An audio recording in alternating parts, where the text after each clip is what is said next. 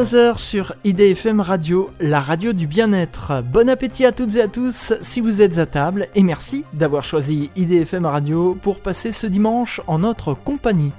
Tout de suite, on va prendre de la hauteur pour aller voir ce qui se passe dans l'espace grâce à cette émission À toi les étoiles, une émission consacrée à l'astronomie et à l'astronautique qui existe depuis plus de 18 ans sur IDFM Radio.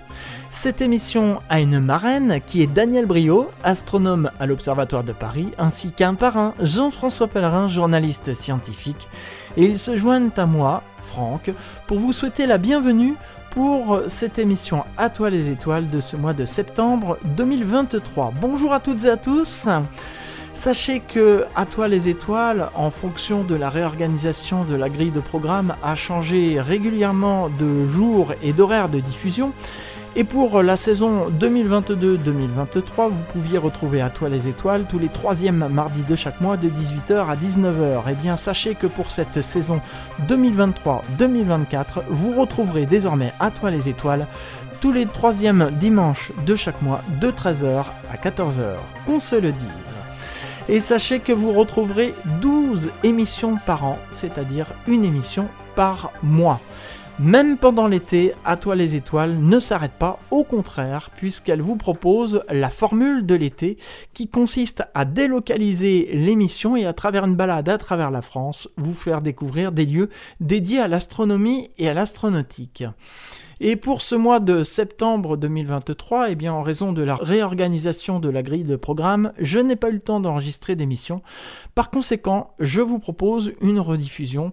Et parmi euh, toutes les émissions que j'ai faites en 18 ans, il y a de quoi faire. J'ai choisi de vous rediffuser l'émission du 18 juillet 2012 qui avait pour thème à la découverte de l'Observatoire de la Côte d'Azur. Les invités, Philippe Benjoya, professeur à l'Université de Nice de l'Observatoire de la Côte d'Azur, Frédéric Morand, ingénieur au laboratoire Lagrange de l'Observatoire de la Côte d'Azur, Jean-Pierre Rivet, chercheur CNRS au laboratoire Lagrange également, toujours à l'Observatoire de la Côte d'Azur, et enfin Olga Suarez, chercheur responsable du service éducatif de l'Observatoire de la Côte d'Azur. Étant donné que cette émission est vieille de 11 ans, peut-être que les fonctions de ces protagonistes ont désormais changé et vous entendrez certaines choses qui sont aujourd'hui obsolètes puisque c'est une rediffusion. On écoute donc cette rediffusion. Bonne écoute et merci d'écouter IDFM Radio. Je me trouve dans le sud-est, la Côte d'Azur, à l'observatoire de la Côte d'Azur, plus particulièrement sur le plateau de Galerne. Et euh, je suis en compagnie de... Frédéric Morand. Bonjour Monsieur Morand, merci de m'accueillir euh, ici euh, sur le plateau de Galerne. Présentez-nous un peu l'observatoire de Côte d'Azur. Alors l'Observatoire de la Côte d'Azur, c'est donc un établissement de recherche en sciences de l'univers les sciences de l'univers comprennent euh, à la fois euh, l'espace, au sens où on l'entend habituellement, puis bien sûr aussi la Terre, qui est une, planète euh, certes très importante pour nous, mais une parmi les très nombreuses planètes qu'on peut trouver dans l'univers. Donc il y a à peu près 450 personnes qui travaillent sur plusieurs sites, le site du Mont Gros à Nice étant le principal, et puis le site d'observation de Calerne où nous nous trouvons, où travaillent une, environ une trentaine de personnes et qui est le site d'observation astronomique de l'Observatoire de la Côte d'Azur. Est-ce qu'on peut faire un peu un historique des différents sites? Alors le, site du Mont Gros euh, est le plus ancien puisqu'il euh, date des années 1880. Il a été euh, créé par un, un mécène, Raphaël Bischofsheim, et ça n'est que beaucoup plus tard, au début des années 70, qu'a été créé à l'époque le, CERGA, le Centre d'études et de recherche géodynamique et astronomique, qui comprenait euh, donc euh, deux sites, le site de Grasse et le site de Calerne, qui a été euh, officiellement créé en 1974. Et en 1988, les deux établissements ont fusionné pour donner naissance à l'Observatoire de la Côte d'Azur, dont euh, le site de Calerne est devenu le principal site d'observation depuis cette date. Pour être à l'abri de la pollution lumineuse, je pense Alors c'est un site qui a été choisi pour un certain nombre de critères. Les critères de, qualité euh, lumineuse, euh, effectivement, alors qui sont un peu moins bons aujourd'hui qu'à l'époque, il y a une quarantaine d'années. et puis également principalement pour le nombre de nuits claires, de nuits sans nuages. Donc effectivement, le plateau a une situation très particulière. Il est très près de la mer et euh, il monte très vite puisqu'on est à 1300 mètres d'altitude et qu'à vol d'oiseau, on doit être à une vingtaine de kilomètres de la mer. Et ces conditions euh, géographiques particulières font qu'on a effectivement des nuits claires très nombreuses, en particulier l'hiver, où très souvent les nuages sont en dessous de nous. La côte est couverte et nous, on est au-dessus des nuages et on a des nuits d'hiver en particulier euh, magnifiques. Vous organisez des visites pour le public? Effectivement, il y a des visites organisées pour le public du, site de Calerne tous les dimanches euh, à 15h15 du mois de mai au mois de septembre. Et puis euh, toute l'année, il y a des visites du site de Nice sur le Mont Gros. Donc les mercredis, samedis et dimanches à 14h45 qui elles ont lieu toute l'année. Alors nous on fait pas ça toute l'année ici à Calerne parce que comme vous l'avez compris on est assez haut en altitude, en montagne et donc c'est relativement difficilement accessible durant les mois d'hiver. Je me doute, oui. Il y a différents bâtiments que nous irons voir tout à l'heure. Alors bon, c'est de la radio, ça va pas être très radiophonique ce que je vais vous demander, mais quand même de nous faire un petit descriptif des différents bâtiments sur le site. Alors il y a, divers bâtiments, bâtiments administratifs et d'accueil. Un bâtiment qu'on appelle l'hôtel, qui permet donc euh, aux observateurs et aux missionnaires de pouvoir se reposer un bâtiment très important qui est l'atelier de mécanique et les services techniques, parce qu'il y a énormément d'instruments ou de parties d'instruments qui ont été construits sur place, hein, directement sur place. Donc c'est une contribution extrêmement importante, ça permet de faire euh, beaucoup d'instruments prototypes, de faire évoluer très vite les instruments, d'avoir des interventions euh, extrêmement rapides sur les instruments, ce qui permet d'avoir un taux de remplissage et de, fonctionnement euh, des dix instruments très important une conception sur place et une évolution, j'ai envie de dire, en temps réel de l'instrumentation. La plupart des instrumentations scientifiques euh, qu'on verra plus tard sur le plateau ont été réalisées ici, en dehors des, très grosses pièces, des très gros instruments comme le télescope de Schmidt par exemple, ou bien la partie télescope de l'instrument MEO. Ici, c'est la, tour d'accueil. Tour parce que, effectivement, là où nous sommes, là, perché à, quelques mètres au-dessus du sol, eh bien, il y a un poste de surveillance du site. Et euh, sous nos pieds, dans la salle qui est sous nos pieds, on accueille effectivement le, grand public et les scolaires lors des visites euh, tout public ou bien des, parcours scolaires. Alors si maintenant, si on se retourne, on va être du côté de la partie euh, vraiment instrument, avec tout au fond l'instrument MEO, donc on ira voir tout à l'heure, le grand interféromètre à deux télescopes qui, comme vous pouvez le voir, a une, forme architecturale un peu particulière, un certain nombre d'instruments ici au premier plan qui sont les instruments d'étude du Soleil et le télescope automatique Tarot. Ensuite, euh, au fond, près de la falaise, le télescope de Schmidt. Et on a fait à peu près le tour de ce qu'on peut trouver sur le site, dont on fera un, parcours un peu plus détaillé dans la suite. Alors comme il fait encore euh, jour et qu'on a encore le, soleil assez haut dans le ciel, eh bien, je vous propose de commencer par les instruments d'observation du soleil et euh, on va donc se rendre dans le bâtiment Picarsol. Allons-y. Nous sommes ici euh, dans un lieu où il y a, on peut entendre autour de nous euh, les machines qui tournent. Où sommes-nous exactement? Alors nous sommes euh, à l'intérieur de l'instrument Picarsol, qui est un instrument qui est dédié à l'observation du Soleil et en particulier à la mesure de son diamètre et de ses variations. Alors là, on, voit justement sur des écrans ordinateurs l'image du Soleil. Comment ça se passe cette observation? Il y a un appareil qui est dirigé vers le Soleil, je pense? Alors exactement, oui, il y a un petit télescope d'une dizaine de centimètres de diamètre qui est en fait la copie d'un télescope qui est dans l'espace sur le satellite Picard, qui est un satellite donc développé euh, en partenariat avec l'Observatoire de la Côte d'Azur, le laboratoire Latmos qui est en région parisienne à Guyancourt, et puis le CNES hein, qui est le constructeur et le lanceur du dit satellite. Et donc euh, ce télescope euh, observe simultanément dans l'espace et au sol la grande différence entre les deux observations, c'est qu'au sol, les images sont perturbées par l'atmosphère, en particulier par la turbulence atmosphérique, et on obtient donc euh, des images et des résultats qui sont sensiblement différents. L'idée de cette observation simultanée entre un télescope dans l'espace et sa copie conforme au sol, c'est de pouvoir comprendre l'influence de l'atmosphère sur les grandeurs qui nous intéressent, donc en l'occurrence la mesure du diamètre solaire. Depuis combien de temps ça observe juste le Soleil? Le satellite a été lancé le 15 juin 2010. L'instrument au sol est opérationnel depuis un peu plus d'un an.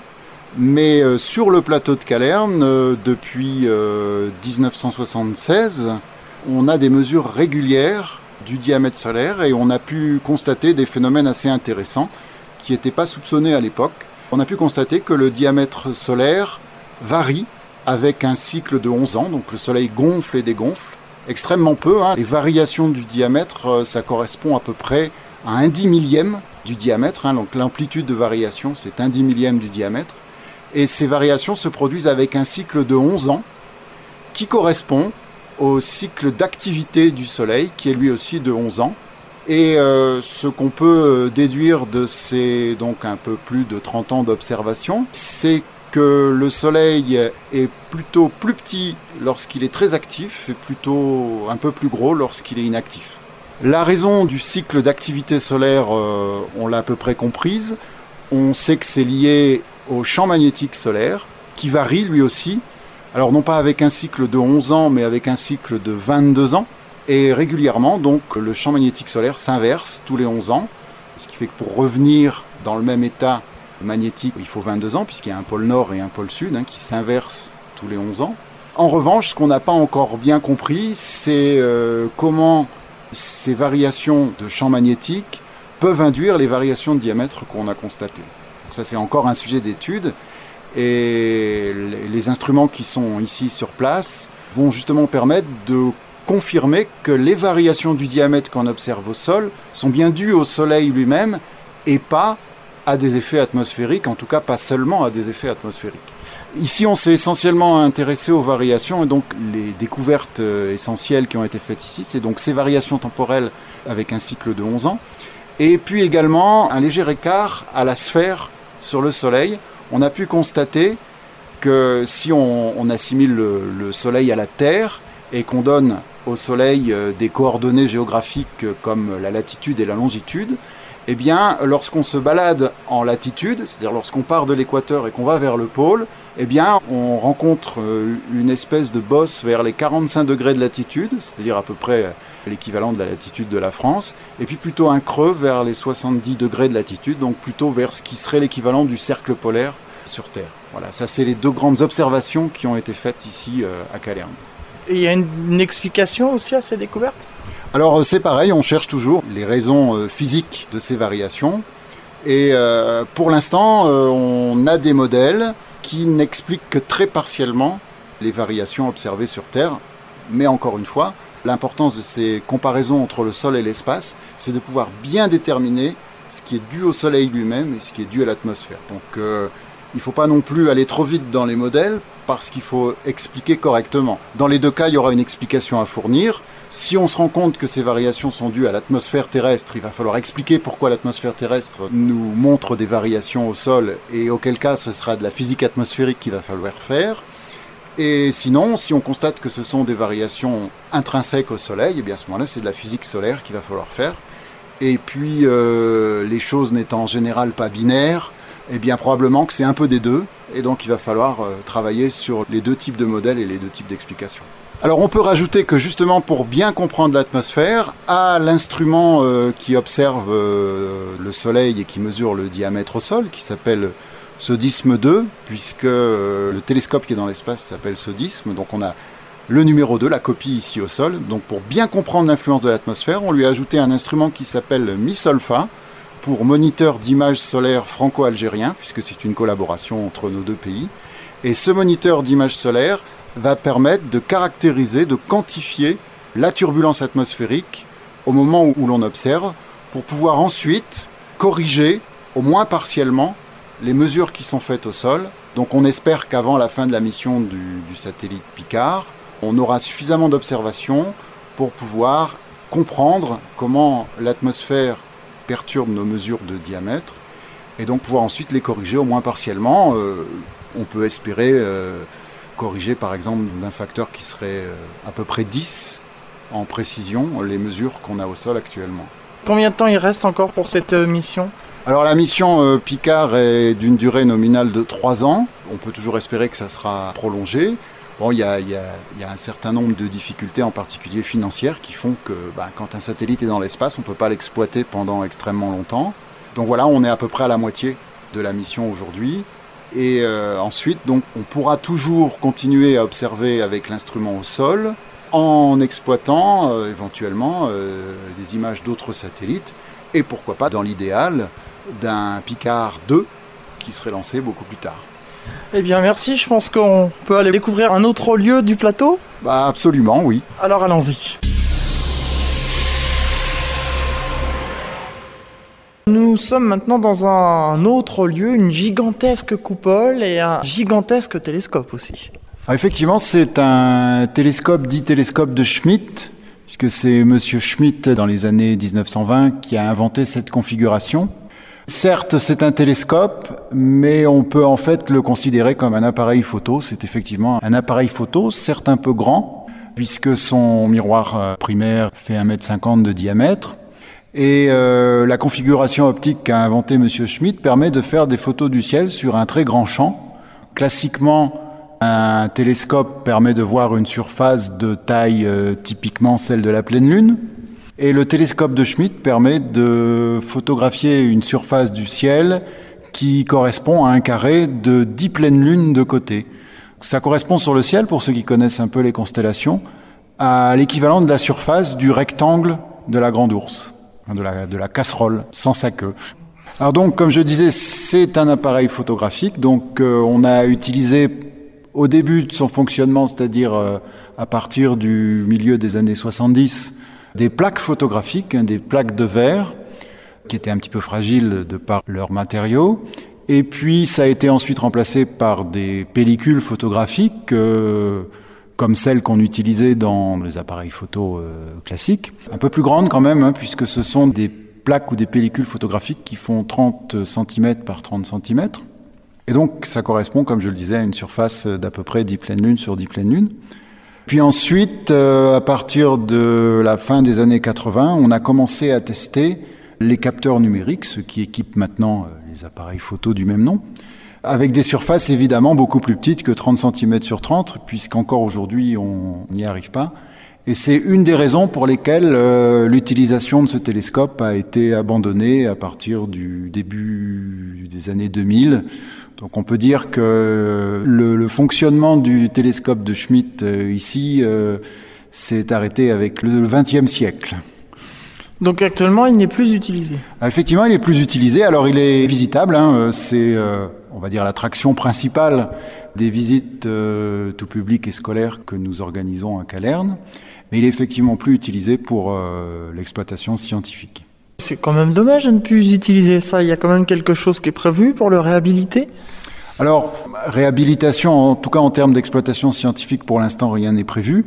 Ah, la, technologie, comme je le disais, évoluant, on est passé aux capteurs numériques, qui sont des capteurs euh, beaucoup plus sensibles que les pellicules photographiques, beaucoup plus rapides aussi, euh, puisque euh, pour faire l'équivalent de ce qu'on fait aujourd'hui avec un capteur numérique en une ou deux minutes, il fallait effectuer des poses photographiques d'à peu près une heure avec ce télescope. Donc certes, on ne récupère pas des champs aussi grands avec les, les capteurs numériques, mais compte tenu du nombre de photos qu'on peut faire euh, en une heure, bah, finalement, on, retrouve des performances euh, au moins équivalentes, sinon meilleures en termes de surface du ciel couverte. Et puis surtout, l'avantage du numérique, c'est que ça peut être traité par un ordinateur. On peut donc facilement identifier euh, les dizaines de milliers d'objets qui peuvent se trouver sur un cliché, ce qui pouvait prendre jusqu'à une semaine lorsqu'on exploitait les pellicules photographiques à l'œil au début des années 70. Mais sinon, euh, je sais pas, une association, par exemple, qui pourrait... Euh, Alors on peut toujours envisager effectivement de l'exploitation par une association qui devrait avoir quand même beaucoup de moyens parce que c'est encore une fois c'est un instrument que bon on le on le voit pas à la radio certes mais qui est assez gros, assez lourd, assez complexe dont la maintenance est extrêmement euh, lourde et coûteuse. Donc c'est peut-être pas un cadeau à faire à une association. Après, comme je l'ai dit, euh, on le maintient quand même dans un état euh, relativement correct. Il est encore capable de fonctionner aujourd'hui. Hein. Il n'y aurait pas grand-chose à faire pour le, remettre en, observation. On l'exploite, nous, euh, essentiellement pour les aspects diffusion des connaissances auprès du public et des scolaires, comme je l'ai dit. Voilà. Peut-être on peut parler de la science qui a été faite avec ce télescope. Donc il est à l'origine de découvertes de nombreuses comètes, de plusieurs astéroïdes. Le plus célèbre euh, découvert ici étant Toutatis, puisque c'est un astéroïde dit géocroiseur, c'est-à-dire qui potentiellement peut menacer la planète Terre. En tout cas, l'orbite de Toutatis croise l'orbite de la Terre. Alors, il n'y a pas de danger imminent, hein, je précise tout de suite. Euh, aussi loin qu'on puisse calculer, Toutatis ne devrait pas rentrer en collision avec nous. Mais c'est l'astéroïde le, plus célèbre euh, qui a été découvert ici, euh, celui qu'on a sans doute le mieux étudié ensuite. Il y en a de nombreux autres. Et puis il y a aussi beaucoup de découvertes de supernovas, à peu près une trentaine, qui ont été découvertes ici avec le télescope de Schmidt. Voilà donc euh, pour euh, la visite de cet immense télescope. Euh, je m'en lasse pas de le regarder et je me dis que c'est vraiment dommage qu'il ne soit plus en, en, état de marche. Espérons peut-être qu'un jour, qui sait. Il est en état de marche, mais il n'est plus utilisé. Voilà, c'est ça. Je voulais dire le voir marcher, quoi. Merci donc pour euh, cette visite. On va s'interrompre quelques instants le temps d'une pause musicale, ce qui va nous donner l'occasion de nous rendre dans un autre lieu euh, pour la suite de cette émission À toi les étoiles. À tout à l'heure.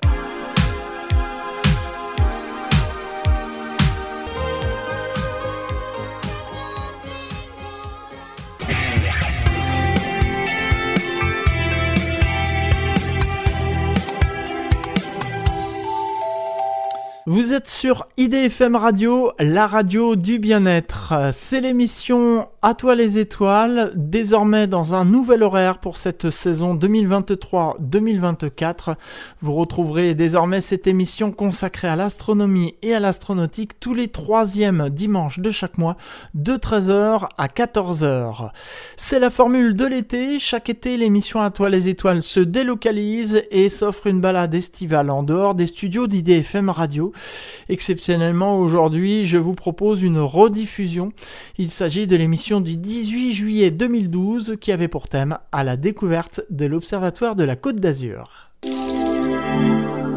Je change d'interlocuteur, alors je vais lui demander de se présenter. Bonjour, je suis Philippe Benjoya, je suis professeur à l'Université de Nice et je suis chargé de la mission enseignante à l'Observatoire de la Côte d'Azur. Et euh, je suis avec mes collègues Jean-Pierre Rivet du CNRS et euh, l'UAB astronome, responsable de ce projet, euh, C2PU, le Centre pédagogique Planète Univers. Alors C2PU, en fait, ce sont deux télescopes de 1 mètre de diamètre qui sont réhabilités, c'est-à-dire qu'on est en train de recréer une nouvelle fonction à ces télescopes. Au début, ils étaient destinés à faire de l'interférométrie. Et maintenant, on a récupéré donc deux miroirs de 1 mètre de diamètre qui viennent d'être polis. En fait, un des deux est poli. Et on va destiner ces télescopes donc à une observation visuelle et les mettre au profit des étudiants de, de Nice dans le cadre d'un nouveau master qui s'appelle Image 2E. On pourra en reparler si vous voulez. Et donc l'originalité, c'est de faire participer les étudiants à des observations liées à des programmes de recherche pour mettre directement l'étudiant, le confronter directement à ce qu'est la recherche en le faisant participer à des publications et des, des prises de données et de, de l'analyse de données à partir de, de, ces télescopes qui ont des performances euh, professionnelles en fait. Juste pour expliquer à nos auditeurs, interférométrie. Alors interférométrie, c'est euh, l'action qui consiste à mélanger euh, la lumière de différents télescopes et les recombiner pour donner l'impression qu'on utilise un télescope qui a la taille de séparation des deux télescopes.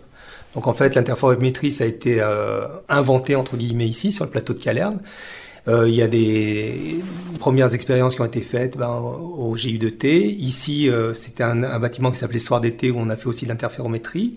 Et puis maintenant, on fait de l'interférométrie sur des gros télescopes, par exemple euh, au VLTI, c'est-à-dire le Very Large Telescope Interferometer à l'ESO Chili. Et le concept, en fait, est celui qu'on a développé ici.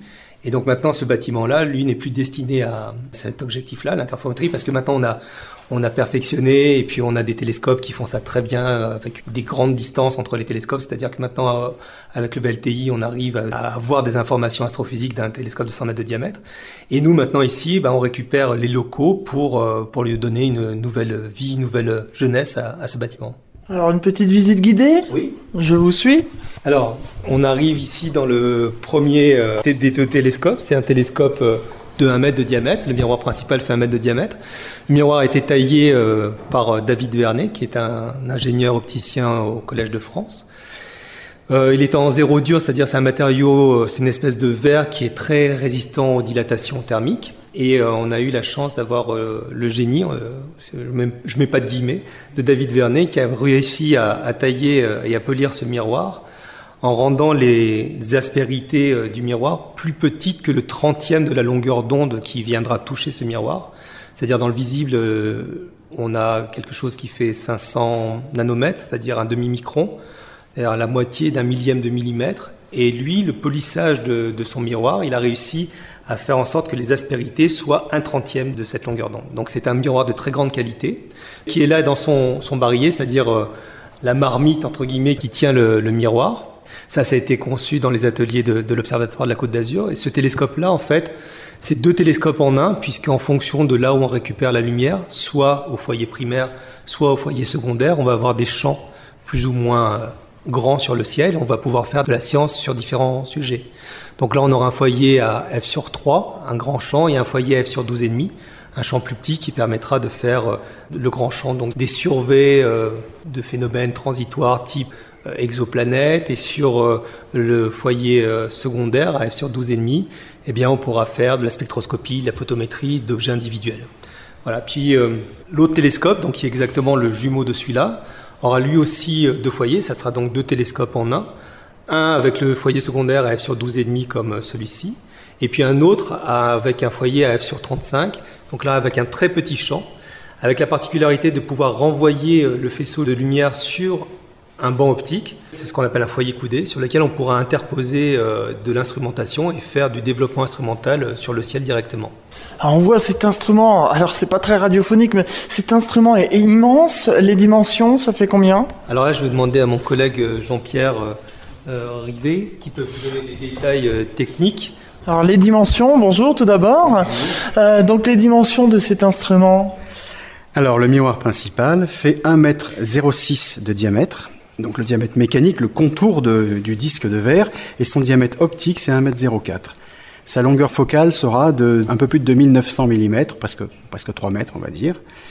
Le poids de la partie euh, miroir plus son support dépasse les 560 kg et c'est tenu par une monture dite à berceau, donc une monture qui a une géométrie telle qu'elle peut compenser la rotation de la Terre. Pour son jumeau, de l'autre côté, même chose. Alors, pour tout ce qui est, euh, disons, mécanique, ceux qui sont identiques, la seule différence sera, d'une part, l'épaisseur du miroir. Notre deuxième miroir sera plus fin, plus léger. Et plus léger, ça ne veut pas dire plus facile, bien au contraire. Ça veut dire que la pièce qui va le tenir devra être plus complexe pour absorber mieux ses flexions, pour le rendre plus rigide, pour tricher un petit peu avec la gravité.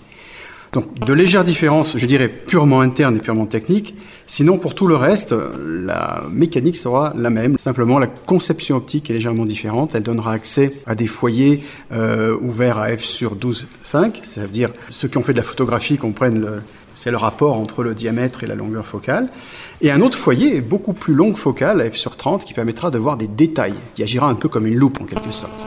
Je vous remercie. Alors, je voyais euh, en tournant autour de cet instrument qu'il y a euh, des petits trous qui donnent dans une autre pièce. Alors justement, à l'origine, c'était deux télescopes dont on recombinait euh, la lumière pour faire de l'interférométrie. Donc il y a un système de miroir qui permet de renvoyer, attention à la tête, la lumière sur un banc optique. Là, on passe dans la pièce où la lumière est renvoyée. Donc là, on a un petit miroir et puis un banc optique, c'est-à-dire une table très stable sur lequel on peut poser euh, de l'instrumentation et puis faire des réglages très fins. Euh, donc là, ça pourra servir éventuellement à faire de l'optique adaptative, euh, à faire de la coronographie. À l'époque, ça servait à renvoyer la lumière de ce télescope vers un autre banc optique. Là, on passe dans une, autre pièce. pièce. Donc là, vous êtes sur le banc optique qui est en fait du marbre, qui repose sur des piliers scellés pour que ça soit très stable, très stable d'un point de vue par rapport aux vibrations est très stable d'un point de vue euh, dilatation thermique.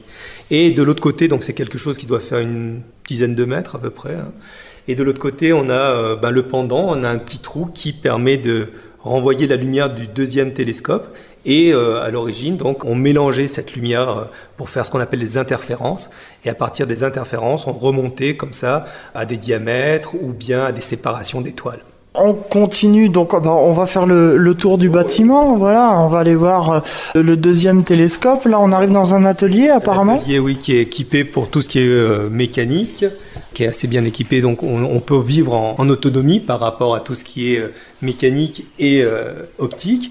Là, on passe vers la troisième pièce où on a le deuxième tableau optique le pendant de la première pièce, et on voit ici, enfin vous auditeurs ne voyez pas, mais vous vous attestez, le petit euh, goulet par où euh, la lumière sort du télescope et va se réfléchir sur le petit miroir qu'on voit.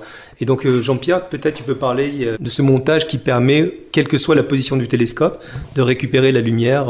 Il y avait un système de miroir, c'est ça? Oui, exactement. En fait, au cours d'une nuit, on peut observer à peu près n'importe quelle étoile visible dans le ciel. Ça veut dire que le télescope peut occuper différentes positions et même si l'on reste sur la même étoile, le fait que la Terre tourne fait bouger cette étoile et donc nous oblige à bouger le télescope. Cela dit, il est souvent confortable quand on fait euh, des manipulations optiques de récupérer la lumière toujours au même endroit. Alors partant d'un télescope mobile pour arriver à une lumière fixe, il faut une petite astuce. Et cette astuce est un jeu de miroirs qui va prélever la lumière issue du télescope. Ce sont des miroirs qui s'orientent tout seuls et qui donc s'adaptent au mouvement du télescope pour au bout du compte, délivrer dans la pièce arrière, celle où nous nous trouvons actuellement, une lumière stable et fixe euh, que l'on va pouvoir travailler avec des instruments optiques. Alors c'est ce que l'on appelle un foyer coudé. Un foyer à disposition fixe, quelle que soit la position du télescope. On a l'impression qu'il y, a vraiment un axe de symétrie, où tout est symétrique d'un côté par rapport à l'autre. Alors là, on rentre dans le deuxième télescope, qui est euh, le frère jumeau euh, du précédent qui, lui, la taille du miroir et le plissage du miroir va commencer euh, en novembre cette année. Et donc, euh, ça prend à peu près un an hein, pour arriver à la qualité euh, comparable à celle du télescope à, côté. Et donc, nous, on va commencer dès le 30 juillet, on va faire illuminer le miroir du télescope précédent. C'est donc transformer euh, ce miroir euh, qui est pour le moment une vitre, qui laisse passer 96% de la lumière et n'en réfléchit que 4%. On va le transformer en vrai miroir, celui qui vous permet de vous regarder le matin pour vous raser, c'est-à-dire réfléchir euh, plus de 80% de la lumière, ce qui nous nous intéresse puisqu'on veut récupérer le maximum de photons, c'est-à-dire de quantité de lumière qui viennent des astres. Donc euh, ça, ça va se faire euh, le 30 et 31 juillet. Donc à partir d'août, on va commencer à faire des tests, euh, les premières lumières, ce qu'on appelle sur le ciel, hein, ce qu'on nomme les premières lumières du télescope. Et on sera opérationnel donc pour recevoir les étudiants dès le début de 2013. Et donc on a plusieurs programmes de recherche qui sont associés à ces deux pays, auxquels ces deux pays s'associent. Notamment, on fait partie d'un réseau international de télescopes au sol qui seront alertés depuis Paris euh, quand le satellite Gaia. C'est un satellite qui va être lancé en euh, courant 2013 pour faire le positionnement d'un milliard d'étoiles, euh, un positionnement extrêmement fin, mais qui va aussi découvrir des nouveaux astéroïdes, qui va aussi découvrir des, exoplanètes. Et donc, lorsqu'un événement furtif apparaîtra dans les données de, de Gaia, comme Gaia n'est pas fait pour suivre ces éléments, cette alerte-là sera répercutée sur tout un réseau de télescopes au sol et on sera chargé de retrouver cet élément-là pour pouvoir en faire des mesures et ne pas le perdre. Donc ces deux pays font partie de, ce réseau international. Il y a aussi d'autres projets qui sont liés euh, à ces deux pays. On va recevoir un polarimètre pour euh, observer euh, les astéroïdes et déterminer leur diamètre d'une manière directe. Donc ça, c'est nos collègues italiens de Turin qui sont en train de construire le polarimètre et qui sera justement sur le, télescope qu'on a visité, le premier télescope. Donc d'emblée, nos étudiants donc, euh, de l'Université de Nice, mais aussi des étudiants d'Europe et des étudiants euh, nationaux, puisque à terme, euh, le télescope sera accessible à distance par une interface web. Donc on pourra mutualiser nos programmes d'enseignement et de recherche avec d'autres universités nationales et européennes. Et donc dès euh, début 2013, euh, on, sera à même de, proposer à nos étudiants euh, locaux d'abord, eh bien une série de, travaux pratiques et une série de, mesures liées à des programmes de recherche. Et donc l'intérêt de rendre un des télescopes accessible à distance, eh c'est aussi de pouvoir ouvrir ce télescope à d'autres publics que de publics universitaires. On peut l'ouvrir à un public grand public et donc faire des conférences par le biais des réseaux sociaux, ou bien faire venir euh, l'astronomie dans des classes euh, de collégiens ou de lycéens. Et donc ça, c'est un programme. Si vous voulez me suivre, je vous amène la personne qui est responsable de ce programme. C'est le programme Educosmos. Donc euh, c'est Olga Suarez qui travaille à l'Observatoire de la Côte d'Azur, qui est responsable de ce programme. Et donc je lui laisse la parole pour qu'elle vous le présente. Bonjour. Bonjour. Quelques mots donc sur ce programme. Donc c'est le programme il s'appelle Educosmos et il s'agit de rapprocher les scolaires à la recherche à travers les observations avec les, télescopes que vous venez d'écouter l'inscription. Les classes, euh, ils vont se préparer. Donc, le plus important de ce programme, c'est la préparation, parce qu'ils vont faire euh, deux, trois observations par an maximum. Mais ils vont se préparer avec euh, l'enseignant. Donc, nous, à l'observatoire, on va faire un cours de préparation pour les enseignants on va leur euh, montrer le programme de recherche auquel ils vont participer. Et après, c'est les enseignants qui vont former les élèves. Et après, ils vont faire ces deux, trois observations avec euh, une préparation des observations. Et ils peuvent venir ici faire les observations sur place, ou sinon, il va y avoir un système à distance, donc de pilotage à distance. Pour les classes, si c'est compliqué de venir avec euh, les enfants, les amener ici, passer la nuit. Donc, euh, ils pourront le faire euh, depuis l'établissement. On commence euh, aussi, mhm. vu que les télescopes sont encore en cours. Donc, on compte commencer doucement pour voir comment ça marche, pour voir s'il faut changer des choses, comment il faut surtout pour la formation des enseignants, parce que, comme j'ai dit, c'est une des parties plus importantes de notre programme. Cette année, on va commencer, on a déjà deux collèges qui vont participer. Ça sera un année pilote. Il s'agit des classes des 5e et 4e. Donc c'est un collège à Nice et un collège à Grasse qui vont commencer à faire les observations. Donc euh, on va leur euh, préparer, je vais aller discuter avec eux en début de l'année. Et après, ils vont préparer pendant toute l'année les observations et ils vont apprendre aussi la réduction des données. Donc euh, l'idée, c'est qu'il s'apprend aussi la démarche scientifique. Donc pas seulement venir et prendre des jolies images, repartir, mais sinon être confronté vraiment à, à ce qu'est la recherche. Donc pourquoi on fait les observations, qu'est-ce qu'on va obtenir. Et susciter des vocations. Effectivement, susciter des vocations que dernièrement, ça manque beaucoup à l'université. Donc peut-être on aura des petits astronomes dans quelques années. Ce qui est en plus très intéressant par rapport au, au site Calerne, c'est qu'on a non seulement la possibilité de former des étudiants à l'astronomie, mais aussi aux géosciences, parce qu'on a des particularités géologiques qu'on peut exploiter. Et donc notamment, comme je vous disais au tout début, hein, euh, C2PU est lié à un nouveau master qui, qui est développé à l'Université de Nice qui s'appelle Image 2E pour imagerie, modélisation, astrophysique géophysique, espace et environnement. Donc c'est un master euh, un petit peu euh, nouveau dans sa conception par rapport à ce qui existait avant, c'est-à-dire qu'il y a eu un peu moins théorique, mais plus en prise avec euh, l'aspect pratique. Et donc, on donne aux étudiants des compétences en traitement du signal, imagerie, et en modélisation, donc les outils mathématiques et informatiques pour euh, modéliser, c'est-à-dire comprendre et traduire dans le langage mathématique ce qui nous entoure. Donc on leur donne ces compétences pour les appliquer donc à l'astrophysique, à la géophysique, à l'environnement et à l'espace. Et donc ici, euh, au travers de ces deux PU, eh on propose à ces étudiants donc euh, de, ce master la possibilité de faire non seulement cette approche observationnelle dans les sciences de l'univers, donc l'astrophysique, mais aussi de l'approche observationnelle dans les sciences euh, de la Terre, la géophysique et la géologie. Voilà. Eh bien, merci beaucoup pour euh, cette euh, présentation très complète. On va marquer de nouveau une nouvelle euh, pause musicale, le temps de se rendre dans un autre endroit. tout à l'heure.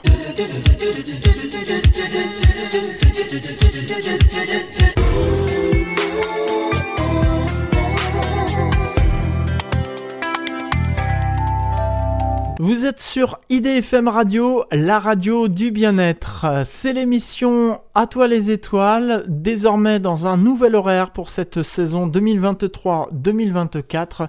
Vous retrouverez désormais cette émission consacrée à l'astronomie et à l'astronautique tous les troisièmes dimanches de chaque mois de 13h à 14h. C'est la formule de l'été. Chaque été, l'émission À toi les étoiles se délocalise et s'offre une balade estivale en dehors des studios d'IDFM Radio. Exceptionnellement aujourd'hui, je vous propose une rediffusion. Il s'agit de l'émission du 18 juillet 2012 qui avait pour thème à la découverte de l'Observatoire de la Côte d'Azur.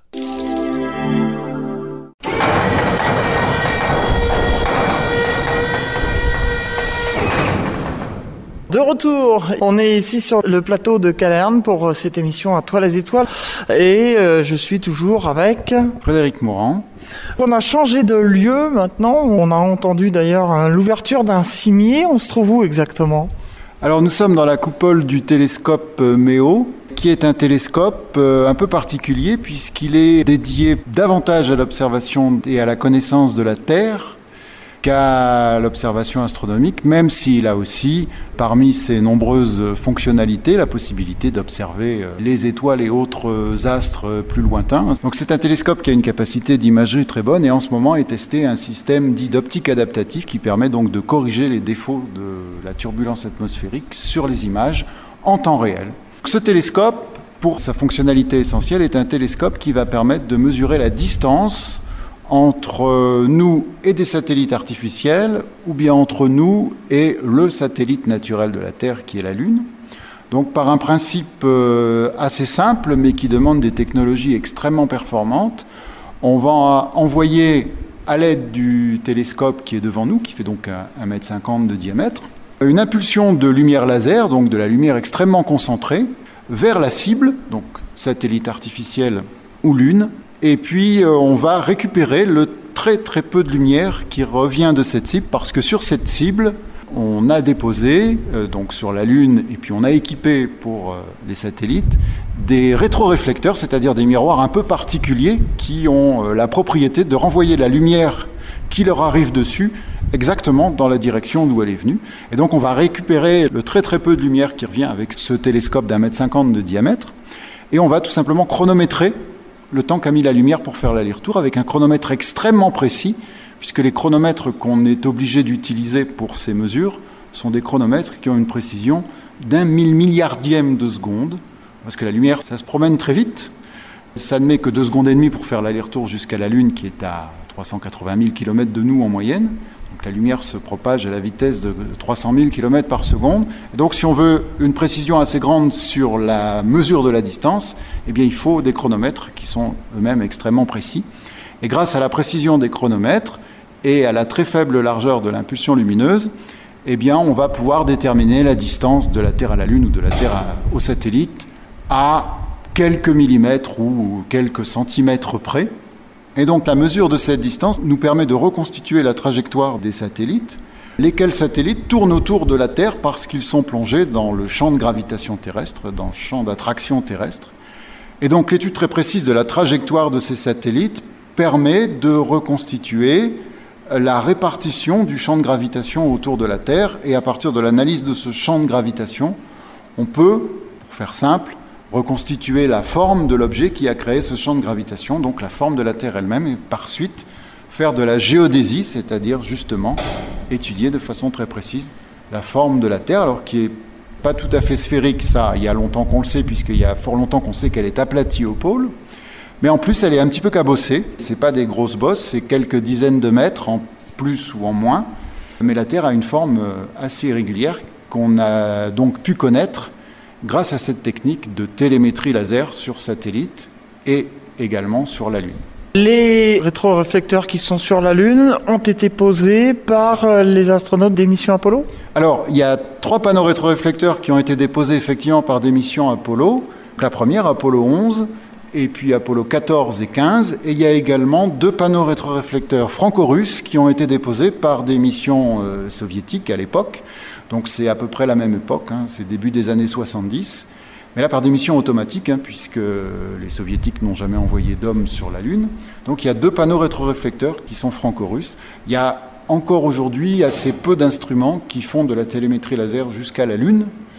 Il y en a à peu près une quarantaine qui font de la télémétrie laser sur satellite et euh, trois ou quatre qui font de la télémétrie laser sur la Lune. Alors on entend des bruits autour de nous, puisque vous avez entendu tout à l'heure l'ouverture du cimier, et là je pense que les bruits qu'on entend, c'est euh, parce que le soleil est en train de se coucher et c'est la tôle qui se contracte. Oui, effectivement, c'est tout à fait ça. Hein. On a un, magnifique coucher de soleil, euh, encore aujourd'hui.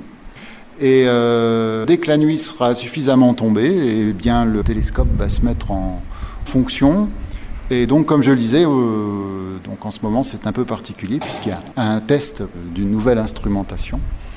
pour encore quelques jours. Et puis ensuite, le télescope reprendra, on va dire, son travail de routine, qui est donc de mesurer cette distance entre la Lune et les satellites, jour et nuit, puisqu'on peut aussi travailler deux jours ça pose pas trop de problèmes. Alors évidemment, de jour, il y a un peu plus de lumière parasite puisqu'il y a la lumière du soleil.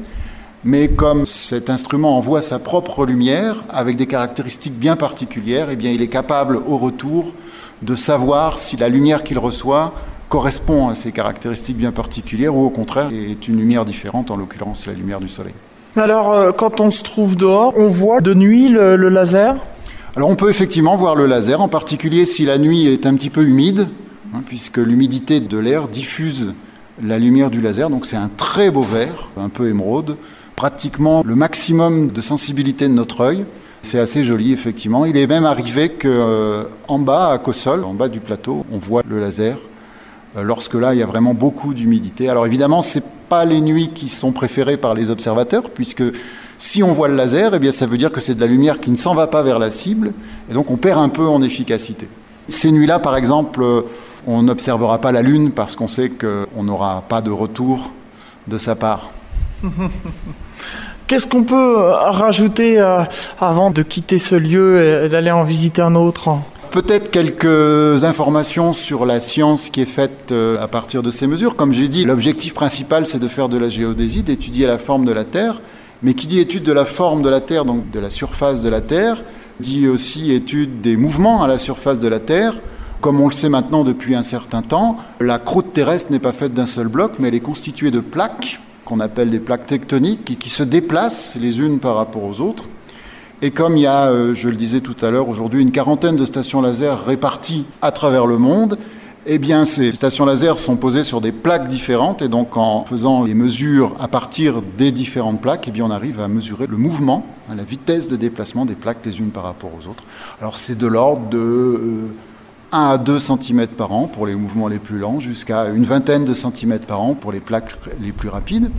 Et puis, on mesure aussi les mouvements dans l'autre sens, c'est-à-dire la montée et la descente du sol. Tout le monde connaît les marées, en particulier les gens qui habitent au bord de la mer plus l'Atlantique que la Méditerranée. Il y a des marées en Méditerranée, mais il euh, faut vraiment être observateur pour les voir. Elles sont très faibles, mais elles existent. Elles sont beaucoup plus évidentes en Atlantique.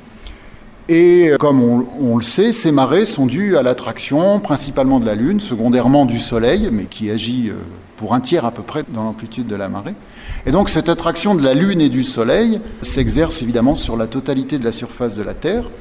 Et comme la Terre n'est pas réellement un bloc solide et rigide, mais constitué d'une croûte solide très fine sur quelque chose qui en dessous est mou, visqueux, le magma qu'on peut voir émerger lors des éruptions volcaniques, eh bien la Terre elle-même se déforme sous l'effet des marées. Et donc le sol sur lequel on se trouve là en ce moment subit lui aussi des phénomènes de marée, monte et descend d'à peu près une vingtaine de centimètres, un peu au même rythme que la marée euh, liquide, si on peut dire, la marée de la mer. Et tout ceci donc peut être calculé par les tirs laser. Alors effectivement, puisqu'on ne voit pas le sol sur lequel on se trouve monter et descendre, tout simplement parce qu'on n'a pas de repère. Hein. Euh, le sol monte et descend globalement jusqu'à notre horizon. Au contraire, les, satellites ou même la Lune, qui sont les cibles de cet instrument, eux sont des points de repère et donc on voit très bien la station monter et descendre donc de ces quelques dizaines de centimètres par rapport aux cibles qui sont visées. Eh bien, merci. Alors, il y avait un petit peu de vent, hein, vous l'avez entendu, parce qu'il y a du Mistral. Euh, c'est pour ça qu'il va peut-être mieux qu'on ferme le, le cimier avant de partir. Eh bien, on va fermer.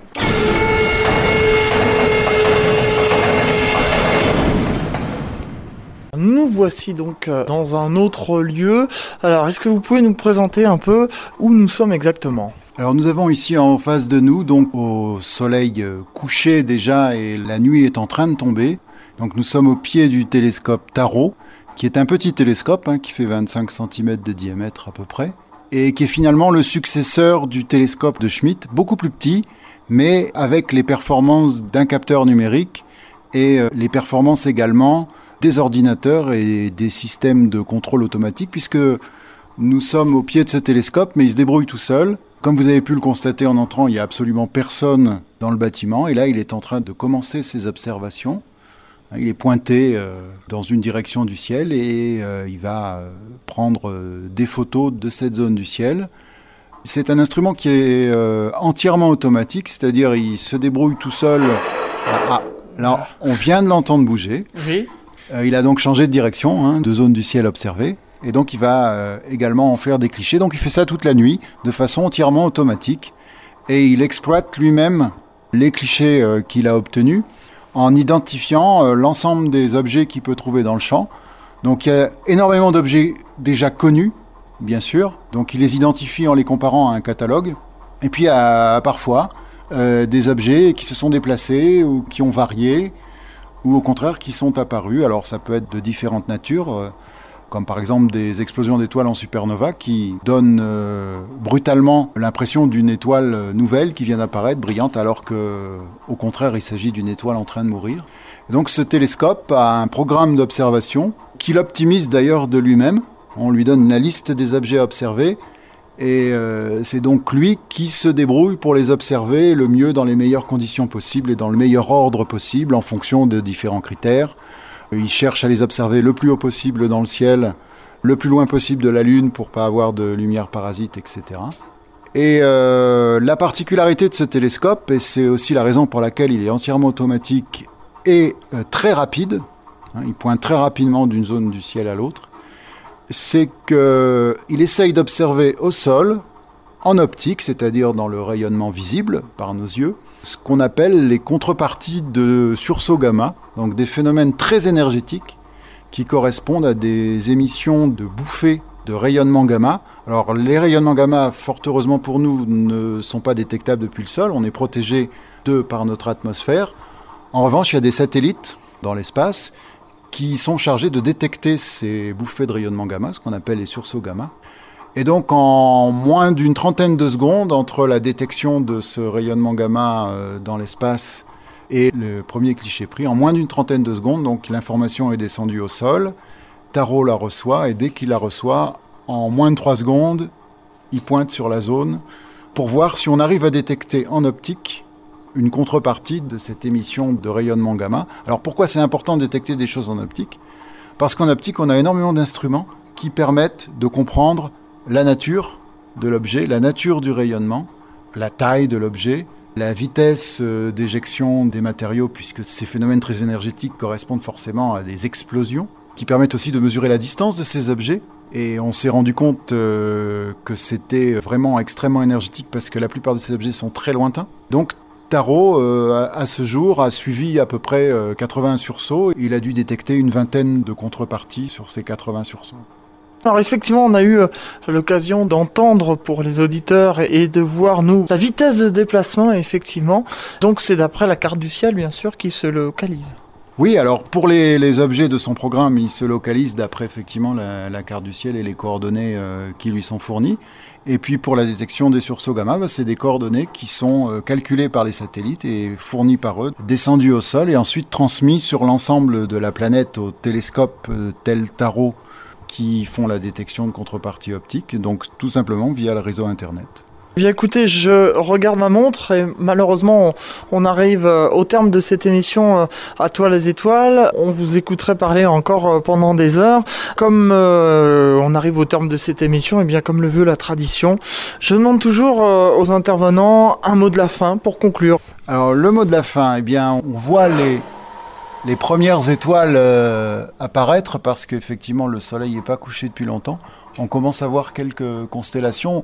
Puisque c'est l'été, euh, mon mot de la fin sera simplement d'encourager tout le monde à sortir la nuit, à s'éloigner des villes, et puis euh, simplement, même sans connaître le nom de toutes les étoiles ou, ou le nom des constellations, simplement lever les yeux vers le ciel et regarder la beauté du ciel et des étoiles. J'encourage surtout les citadins à faire ça parce que malheureusement pour eux, les cieux étoilés euh, deviennent de plus en plus difficiles à voir euh, dans les villes. Et euh, c'est dommage parce que c'est un spectacle magnifique.